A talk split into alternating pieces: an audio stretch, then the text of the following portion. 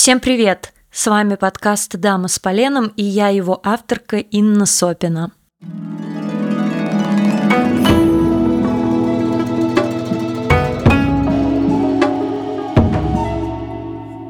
В этом подкасте я рассматриваю становление японского кинематографа от его истоков до современности. Говорю о его ярчайших представителях, разбираю фильмы и рассказываю интересные факты о кинопроизводстве.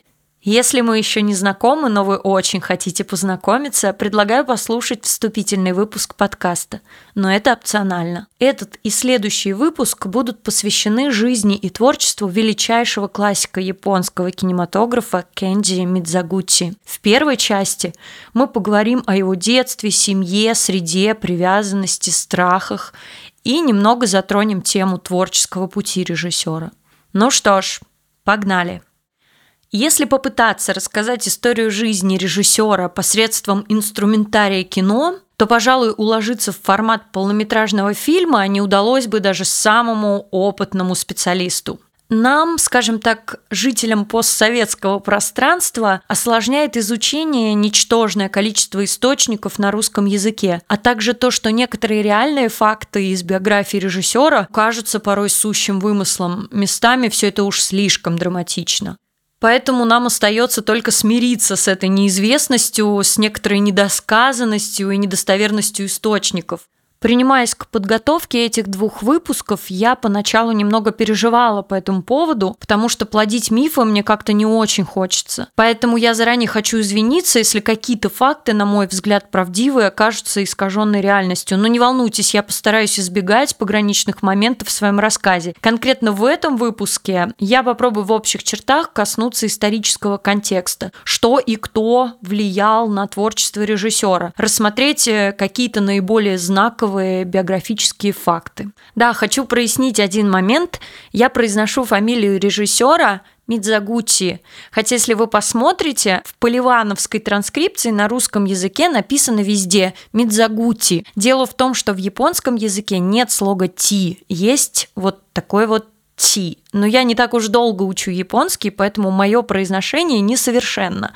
Путь Кензи Мидзагути от рождения 16 мая 1898 года в Токио в семье плотника-кровельщика до его первого серебряного льва в Венеции за картину «Жизнь Охару куртизанки» в 1952 году – это всего какие-то 55 лет. Через 4 года, в марте 56 в год премьеры последней сохранившейся картины режиссера «Улица стыда» Мидзагучи госпитализируют с лейкемией, а уже 24 августа его не станет. Жизнь режиссера была непростой очень насыщенный, но и красочный, ведь Япония буквально менялась у него на глазах. Поэтому быть вне контекста Мидзагути просто не мог. Череда переворотов, восстаний, войн, культурных революций, противостояние заимствований Запада и пропаганда традиционализма – все это есть в его фильмах. Что же собой являла Япония будущего режиссера? На первый взгляд, жить стало гораздо проще. Ведь больше не обязательно было наряжаться в многослойной одежды и надевать корзину на голову, чтобы посетить проститутку. Женщины стали, в принципе, доступнее. Кодексы синтоизма теряли свою крепость, а система любовных утех в кварталах красных фонарей стала скорее достопримечательностью, а не воплощением распутства и позора культуру и повседневность Японии очень ловко интегрировались как достижения мирового прогресса, так и, безусловно, его пагубный опыт. Все эти изменения влекли за собой утрату традиций определенных ритуалов. И именно эти ускользающие традиции стали предметом исследований Мидзагути. Сквозной темой в творчестве режиссера стала тема женских страданий. Давайте попробуем разобраться, откуда же ноги растут.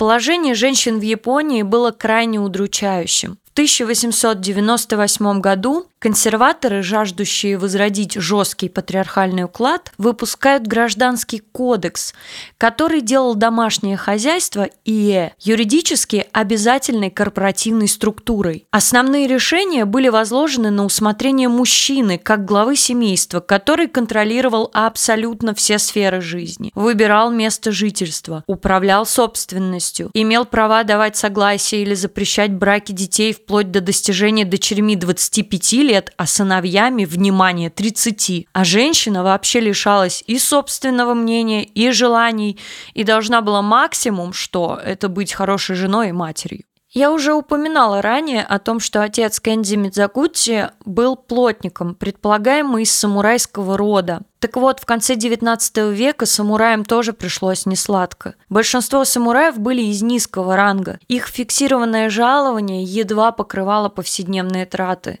Настолько оно было мизерным. Многие влезали в долги, терпели унижение, вымаливая деньги у торговцев. Происходит такой жуткий парадокс. Вроде бы удерживая самые высокие нравственные позиции в моральной и социальной иерархии, самураи находились в унизительном положении, они были беднее простолюдинов простолюдинов. Так вот, дела у отца Кензи шли не очень хорошо. 1905 году рождается младший брат Мидзагучи Йошио. Отец пытается построить свой малый бизнес, поставляя непромокаемые плащи для японской армии во время русско-японской войны. И эта деятельность приводит его к полному банкротству. Вследствие чего семья, жившая в бедности, переезжает из токийского округа Хонго в куда более бедный район Асакура. Детей в семье стало больше, соответственно, прокормить их стало сложнее, поэтому старшую сестру Кензи, Судзу, в юном возрасте отец отдает в чужую семью. Другими словами, он продает ее в гейши в квартал Нихомбаси.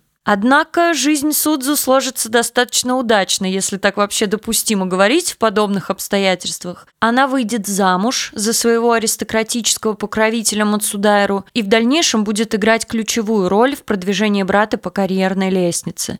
Но продажа Судзу несущественно поправила положение вещей, и отец, который по-прежнему не справлялся, способствует тому, что мальчишки переезжают к дяде в город Мариока на севере Японии. Именно там у Кензи развивается ревматоидный артрит. Он мучил его в подростковый период, и всю свою жизнь из-за этого режиссер прихрамывал. Весь 1912 год он проводит в кровати и борется с болезнью. Именно с этого периода начинается путь духовного роста мальчика. Он много много и запойно читает, и в первую очередь японские романы и поэзию, но также и классиков мировой литературы Шекспира, Бальзака, Золя, Достоевского и Толстого.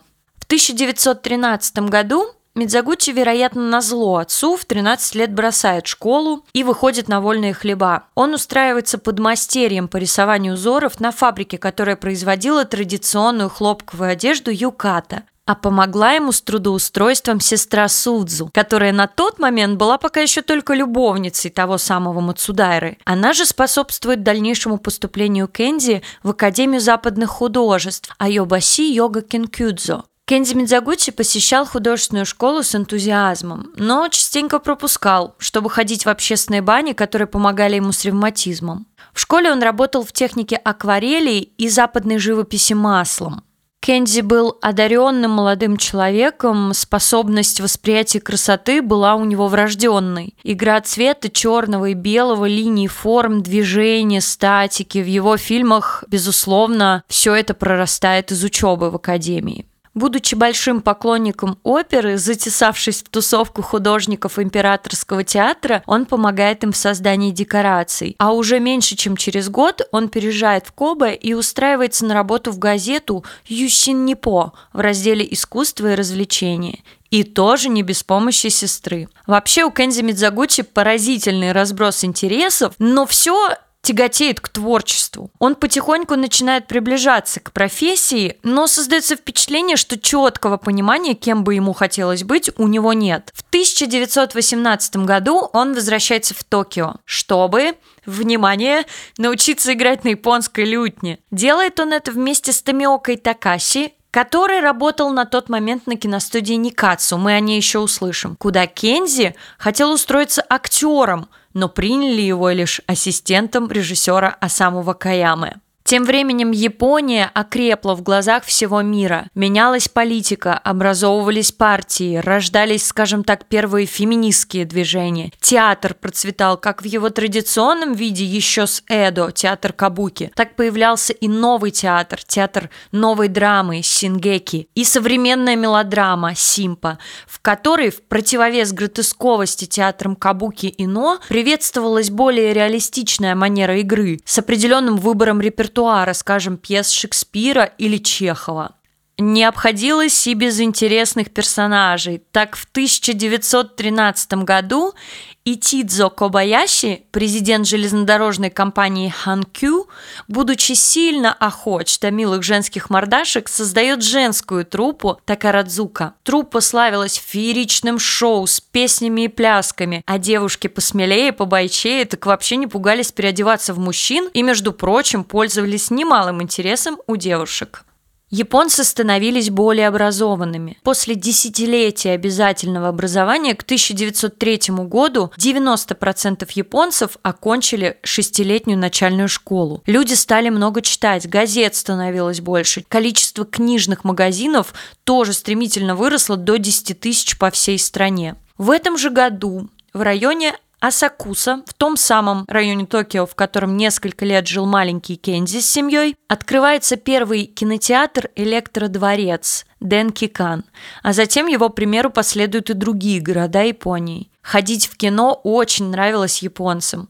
Они становились фанатами Чаплина, Рудольфа Валентина и Гарольда Ллойда даже больше, чем сами американцы. Появилась новая профессия – Бенси. Эти люди озвучивали немые фильмы по-японски. Они с выражением читали с экрана субтитры, меняя голоса под разных персонажей. Очень важный момент, что помимо озвучки, Бенси делали комментарии и уточнения, когда дело касалось касалось незнакомых иностранных ситуаций. Да, японцы схватывали на лету, ведь уже в 1899 году, всего лишь через каких-то пару лет после появления в стране первого кинопроектора, они начали снимать собственные фильмы, а уже через год начали производить собственные кинокамеры. В фильмах тех времен чаще всего снимались актеры театра Кабуки, а уже к 1910 годам киностудии по всей стране выдавали более 100 фильмов в год. Это были фильмы в жанре самурай самурайского эпоса Тембара, комедии, чуть позже драмы с качественными сценариями и, конечно же, документальные фильмы. В 1922 году Кензи Мидзагучи в возрасте 23 лет становится ассистентом режиссера Тадаши Огучи, которого он впоследствии называл своим первым настоящим наставником. Да, Тадаши научил юношу, как строить декорации, передающие атмосферу настоящего Токио. И самое важное, он научил его создавать вот эти коронные, сложнейшие кадры, снятые с использованием тревелинга, когда камера находится на рельсах. Ну а дальше все развивается гиперстремительно. Уже через год Мидзагучи дебютирует со своим фильмом «Воскресенье любви», а они ее Мигая Рухи. И в этом же году он выпускает еще пять картин, которые достаточно тепло принимает критика. В сентябре этого же года в Токио случается страшная трагедия – землетрясение Канто, которое унесло более 120 тысяч жизней и лишило многих крова. Также это землетрясение уничтожило огромное количество памятников искусства, архитектуры, фильмов, аниме, манги. Фильмы режиссера тоже не стали исключением. Кензи спасает своего отца и ребенка сестры и перевозит их в Мукадзиму. На время оставляет игровое кино и вместе со своим оператором Киги Тайга, они колесят по Токио и снимают последствия землетрясения. Впрочем, в дальнейшем режиссер включит эти кадры в свой следующий фильм «В руинах», который, к сожалению, не сохранился. Это трагическое событие стало каким-то мощнейшим толчком для страны. Невзирая на все эти разрушения, колоссальные потери, японцы начинают очень быстро и активно восстанавливать Токио. Они застраивают его инновационными бетонными постройками, строят широкие проспекты, новые дороги, метро.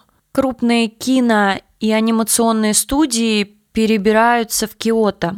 В этот же период начинают появляться теоретики кино, зарождается ассоциация киноискусства, образовывается термин «эйга» – фильм. И тут мы подбираемся к интересной особенности кинопроизводства, как в целом, так и в Японии. В начале творчества Мидзагучи зияет пустота. Картины с 1922 по 1933 почти все исчезли. И нет, дело не только в землетрясении. Его работы были жертвами индустрии, которая, чтобы выжить, вела себя как Йокай Якумба, пожирающая все и вся. Вы спросите, что я имею в виду, о чем вообще речь? Давайте попробуем разобраться. Как получилось, что индустрия совсем не дорожила снятым продуктом? Смотрите, по примеру Голливуда, в котором на тот момент хорошие сценарии разрывались продюсерами с руками и ногами, чтобы быстрее их запустить, снять, выпустить и тем самым заработать денег с проката. И тут же, как только был доделан предыдущий, они принимались за следующий, ведь денег как известно, много не бывает. Чем руководствовались продюсеры? Они руководствовались собственными критериями качества, оценивали красоту, смысл, ставя во главу коммерческую выгоду в первую очередь. Хотя даже, разумеется, из таких схем случались исключения, мы о них знаем. Но в общей массе главным было освободить место для новой продукции. В России сегодня ушли еще дальше. Пилят бюджет другого фильма, пока еще не сняли предыдущий. Но не будем о грустном. Японцы же были смекалистыми. Они усвоили американскую технологию и превратили ее в варварский конвейер. Было абсолютно неважно, понравится ли новый фильм публике, имел ли он хоть какой-то прокатный успех. Судьбы хороших и плохих фильмов зачастую не отличались. Одна неделя премьерного показа, неделя повторного, еще столько же картина шла в провинции. А потом фильм расчленяли, резали, растаскивали на детские игровые кинотеатры, словом, превращали в мусор.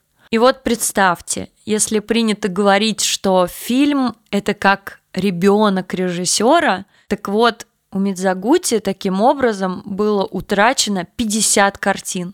50 детей. Не знаю, смогла бы лично я пройти через такое испытание. Но режиссер признавался в дальнейшем, ну, может быть, тем самым он себя утешал, чтобы не так остро ощущать эту боль. Он говорил, что все равно эти картины в полной мере не передавали его режиссерского замысла. Ну что ж, пришло время поговорить о личной жизни режиссера. Ага, так, Мидзагути принято считать воспевателем женщин и исследователем самых потаенных уголков женской психологии. Поэтому вокруг отношений с женщинами, безусловно, парит множество мифов. Из того, что мне удалось разузнать, по меркам Японии он был достаточно привлекательным мужчиной. А напоминаю, что он немножко прихрамывал, видимо, это добавляло определенного шарма. К тому же он все время находился в обществе женщин-актрис. И это, вероятно, тоже способствовало всего всевозможного рода отношениям и сплетням вокруг этих отношений. Но не только актрисы были в поле зрения режиссера, ведь еще с юности а, Мидзагучи тяготел к среде богемных наслаждений. И будучи молодым режиссером, немного за 20, проживая в районе Кансай, он частенько посещал так называемые чайные дома и танцевальные залы. Ну и, конечно же, бордели Воски и Киото. Интересный случай. В 1925 году на съемках, к сожалению, утраченного фильма «От цвета алого заката» на режиссера напала его тогдашняя женщина Юрико Тидзе и полоснула его бритвой поперек спины. Хотя в других источниках указано, что это была женщина древнейшей профессии на улице Красных Фонарей. Тем не менее, итог. Он загремел в больницу и на три месяца был отстранен от работы – как бы за неподобающее поведение. Однако после он вернулся и на работу, и в свои любимые места. А в скором времени он женился на официантке одного из баров в Осаке Тиеко Сага. По поводу этого брака бытуют всевозможные мнения. Кто-то из современников режиссера утверждал, что супруги жили душа в душу, кто-то наоборот, что это были сумасшедшие эмоциональные волны. Не знаю, я склоняюсь ко вторым. Итак, на дворе 41 год, Всем нам известно, что происходит в мире в этот период, но жизнь все равно идет каким-то своим чередом, частная жизнь, я имею в виду. У Мидзагути премьера первой части фильма «47 военных Ронина в Гэнкоку», а его жена Тиеко сходит с ума. Мидзагути помещает ее в психлечебницу и очень переживает, что мог заразить супругу сифилисом, хотя обследования и не подтвердили этого его опасения. Но история этих отношений не заканчивается. В 1951 году Тиеко Сага умирает в психлечебнице, а режиссер вскоре женится на ее овдовевшей сестре Фудзи, усыновив двух дочерей от ее предыдущего брака. Вот такая насыщенная личная жизнь. Я в самом начале предупреждала, что будет местами казаться, ну, очень неправдоподобно и драматично. Хотя я не знаю, как у вас, может быть, у вас какие-то подобные истории происходят. У меня в жизни все как-то поспокойнее. Кензи Мидзагути был человеком не самого однозначного нрава, и о том, как он себя вел на площадке, как он общался с людьми, как он общался с коллегами, я буду подробно рассказывать в следующем выпуске. Да, Мидзагучи любил женщин, но не всегда эта любовь была сродни какой-то заурядной страсти, и ее не стоит рассматривать как бытовое влечение. Это чувство сложнее. В жизни режиссера было несколько действительно важных женщин. Это актрисы Кумеко Урабе, с которой он сотрудничал более 30 лет, и Судзу Ямада, и, пожалуй, превосходящая всех по значению Кинуё Танака. В дальнейшем Танака станет второй женщиной-режиссером в Японии, а, кстати, первой женщиной-режиссером была Сакане Тадзуко, которую как раз устроил отец работать ассистентом у Кенди Мидзагучи. Вот такое вот совпадение, как будто он взращивал выращивал женщин-режиссеров. ну, это так, предположение. Был ли режиссер влюблен в Танаку? Он ее снимал в течение 20 лет. Может быть, он ее поэтому и снимал, спросите вы? Нет, нет, актриса, она была действительно хорошей, вы можете это сами оценить, посмотрев большую половину самых успешных картин режиссера, она привнесла в его фильмы какой-то такой стоицизм и воплотила благородную женственность в понимании ее как части сложной женской судьбы. Сама же Кинуё Танака в своем интервью для документальной картины Кенди Мидзагучи «Жизнь одного кинорежиссера», созданной учеником Кенето Синдо, предполагает, что Мидзагучи скорее был влюблен в образ, а не в исполнительницу. Кто знает, возможно, это как раз указывает на то, что в центре творчества режиссера была некоторая сублимация, подавленные желания, страсти. Они-то и порождали вот этот нужный нерв, внутренний конфликт, который был необходим в работе над героинями, в частности, в работе с Кинуё Танакой. Я лично знаю с десяток режиссеров, у которых тоже были сложные отношения со своими актрисами. Один Бергман чего стоит? Ну, такие уж они творцы и воспеватели женской красоты. В Японии существовала долгая традиция кинопроизводства. Она всегда была и есть ведущей страной, производящей кинокартины и не только. Стоит отметить, что плодовиты были многие режиссеры старшего поколения Мидзагучи, и 86 фильмов не такая уж диковинка. Но что еще важно, Речь ведь не о нормативах. Все фильмы были высочайшего класса и качества, даже у режиссеров второго эшелона. Еще одна такая важная ключевая особенность – это то, что в японском кино никогда не было как таковой дележки фильмов на элитарное кино и мейнстримное. Между коммерческим и экспериментальным кино не было пропасти. Культура была единой. Не было деления на высокое и низкое искусство. Все эти фильмы в первую очередь должны были приносить деньги. Мидзагучи снимает по несколько фильмов в год. На протяжении карьеры он сменит множество студий, в основном из-за стычек и несогласий с отдельными продюсерами по отношению к его фильмам. Он всегда до последнего отстаивал свой пиетет в авторстве. В 1932 году он уходит из Никацу, студии, в которой он начал свой путь и вырос высококлассного режиссера, отправившись работать в независимую студию Такако Ирея при поддержке студии Синко. Двумя годами позже он переходит на Дайтейга, конкурентов Никацу. Еще год Синко, в которой продержался два года, поссорившись с пронационалистичным главой производства, и переходит в Сёчико, в которой он снимает свои фильмы в трудные годы войны и послевоенный период. Покинет он эту студию лишь тогда, когда Сёчико не поддержит проект «Жизнь Охару Куртизанки», величайший фильм режиссера послевоенного периода творчества. Мидзагучи снимет его в 1951 году на студии Синтохо в Киото, хотя и там все было не гладко.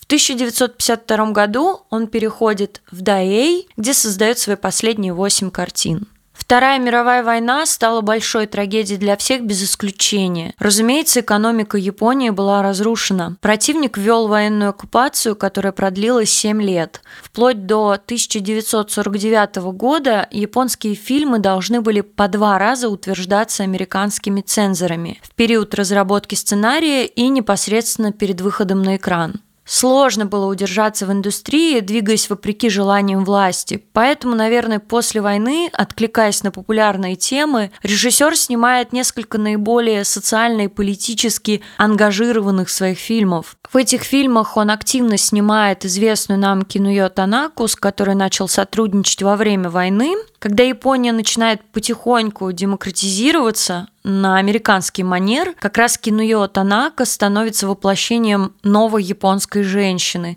такой сильной, самобытной, исполненной честолюбивых идеалов. Мидзагути собирает увесистые должности, избирается президентом киностудии Фоносетику, но увольняется, чтобы посвятить все время съемкам хотя уже в следующем году с радостью примет обязанности президента Ассоциации японских режиссеров. Режиссеру все-таки удается выбраться из дебрей пропаганды и потихоньку обрести гармонию между своим уже сформированным художественным стилем и потребностями общества. После двух примечательных экранизаций э, «Госпожа Ою» и «Госпожа Мусасино», причем обе опять-таки в главной роли с Кинуё Танака, Мидзагути дает ей роль в фильме «Жизнь Охару куртизанки» по классическому произведению Сайкаку Ихара. И именно за эту картину он получает своего первого серебряного льва в Венеции, тем самым увековечив свое имя в истории мирового кинематографа. А дальше, как бы по накатанной, 53 год, сказки «Туманной луны после дождя» получают серебряного льва. В том году это была высшая награда. 54 год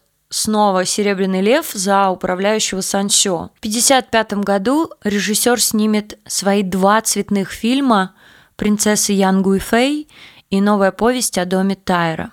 Сраженный лейкемией Мидзагучи умирает 24 августа 1956 года в Киото во время работы над подготовкой сценария «Осакская история». В 1957 году этот фильм снимет его ученик Йосимура. 1980 году творчество Мидзагутти будут чествовать в Венеции, подтверждая тем самым мировую славу режиссера. Ну что ж, Надеюсь, вам понравилось, и вы дослушали выпуск до конца. А уже в следующем эпизоде мы подробно поговорим о творчестве режиссера. Сфокусируемся на разборе трех культовых фильмов. «Жизнь Охару куртизанки», «Сказки туманной луны после дождя» и «Управляющий Санчо». Обсудим, наконец, Каков же режиссерский стиль? Что такое социальный реализм и техника плана эпизода? Как режиссеру удалось в лучшем виде представить женскую природу и несправедливость женской судьбы? С вами был подкаст «Дама с поленом». Меня зовут Инна Сопина. Над выпуском работали звукорежиссер Николай Бритвин, обложку нарисовала Алиса Юшко – а музыку написал Анатолий Симонов. Подписывайтесь на мой телеграм-канал, чтобы узнавать еще больше интересных фактов о японском кино, а также пишите вопросы и пожелания тем на почту подкаст.дама с поленом собака.gmail.ru. Вся необходимая информация в описании. И помните, японское кино не то, чем кажется. thank you